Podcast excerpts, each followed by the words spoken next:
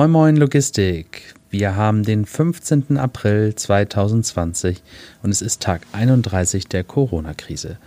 Mein Name ist Marcel Knorki und heute starten wir wieder mit Informationen aus der Logistik, guten Neuigkeiten und einen neuen Hermann des Tages in den Tag. Der Trend bei den Neuinfektionen in Hamburg ist zwar nach wie vor rückläufig, aktuell gibt es 3925 bekannte Neuinfektionen und damit 38 mehr als am Vortag. Dabei ist allerdings zu berücksichtigen, dass über die Feiertage weniger getestet wurde als zuvor und es Verzögerungen bei den Meldungen gab. Dazu wird die Gesundheitsbehörde voraussichtlich morgen eine korrigierte Angabe der Fälle für die Ostertage vorlegen. Es werden derzeit 262 Menschen aus Hamburg im Krankenhaus behandelt, 83 davon auf der Intensivstation. Das ist immerhin ein Mensch weniger als noch am Vortag.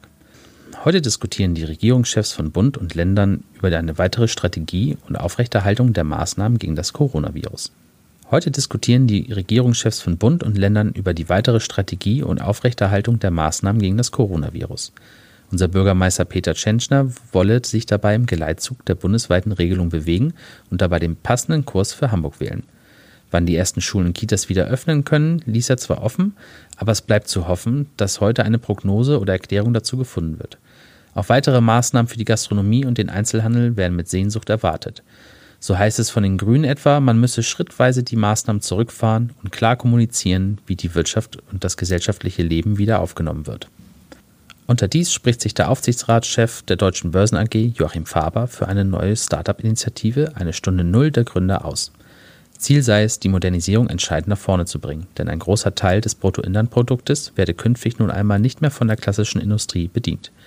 Dafür hält Faber es für legitim, wenn die Bundesregierung über Kredite oder Beteiligungen verhindere, dass interessante Start-ups jetzt in der Krise zum Schnäppchenpreis an ausländische Investoren gehe. Leider wird hier aus unserer Sicht wieder einmal die Förderung und Entlastung des deutschen Mittelstandes vernachlässigt, welche auch entscheidend für die Modernisierung der Wirtschaft sein wird. Infos aus der Logistik. In freundlicher Zusammenarbeit mit dem Verein Hamburger Spediteure können wir euch umfassender informieren. Die italienische Handelskammer in Bozen meldet, dass bis zum 3. Mai 2020 Lkw-Fahrer von Unternehmen, die nicht in Italien ihren Rechtssitz haben, eine eigene Erklärung ausfüllen müssen. Diese Erklärung muss aus rechtlichen Gründen auf Italienisch ausgefüllt werden.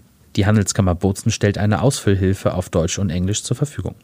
Zu beachten ist, dass ausländische Lkw-Fahrer innerhalb von 72 Stunden Italien verlassen müssen.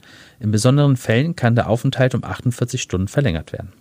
Mit der Verordnung zur Abweichung vom Arbeitszeitgesetz infolge der Covid-19-Epidemie werden befristet ab 10. April 2020 bis 30. Juni 2020 Ausnahmen vom Arbeitszeitgesetz zugelassen – mit der Verordnung sollen die mit der Corona-Epidemie einhergehenden Personalengpässe in systemrelevanten Branchen reduziert und den Unternehmen die nötige Flexibilität an die Hand gegeben werden, um mit dem vorhandenen Personal kurzzeitig erhöhte Fehlzeiten auszugleichen und die für die Versorgung der Bevölkerung und die Funktionsfähigkeit der Infrastrukturen unverzichtbaren Produkte und Leistungen sicherzustellen.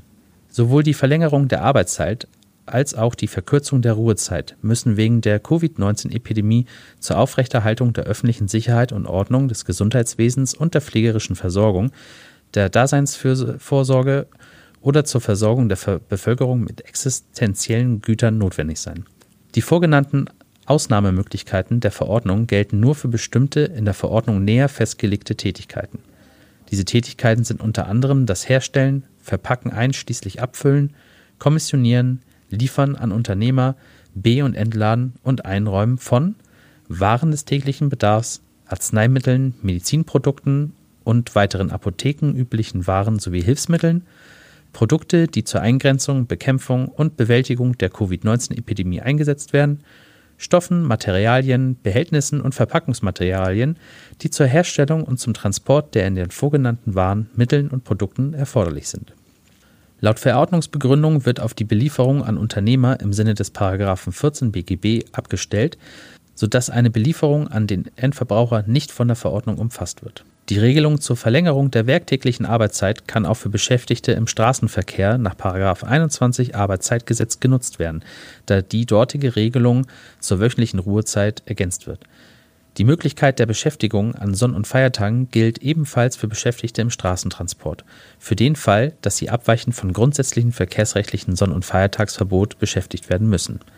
Alle weiteren Details findet ihr wie immer in den Show Notes. Erfahrung von unserer Dispo und unseren Partnern. Von unseren Kollegen der innerdeutschen Teilenkomplettladung bekamen wir folgende Meldung.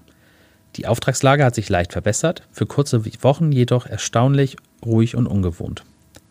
Für Containertransporte wurde gemeldet. Import ex-Hamburg und Bremerhaven ist weiterhin sehr niedrig, trotz der Ostertage. Ex-Westhäfen ist ein höheres Aufkommen zu verzeichnen.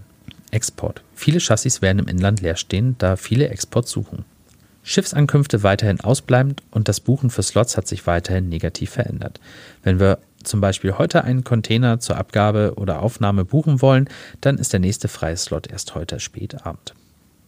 Express- und internationale Verkehre. Die Transportkapazitäten sind nach wie vor sehr hoch. Wir verzeichnen ein leichtes Auftragswachstum, aber noch kein Trend erkennbar. Keine Verzögerung auf den Straßen festzustellen. Wartezeiten bei Lade- und Entladestellen teilweise sehr hoch. Auch heute müssen wir wieder den Hermann des Tages vergeben. Vielen Dank für eure Mails an podcast.sitra-spedition.de. Der Hermann des Tages geht an. Dieses Mal geht die Auszeichnung an eine GmbH aus Obermeitingen für eine Komplettladung von Günzburg nach Hamburg, was einer Strecke von 689 Kilometern entspricht, werden hier 550 Euro aufgerufen.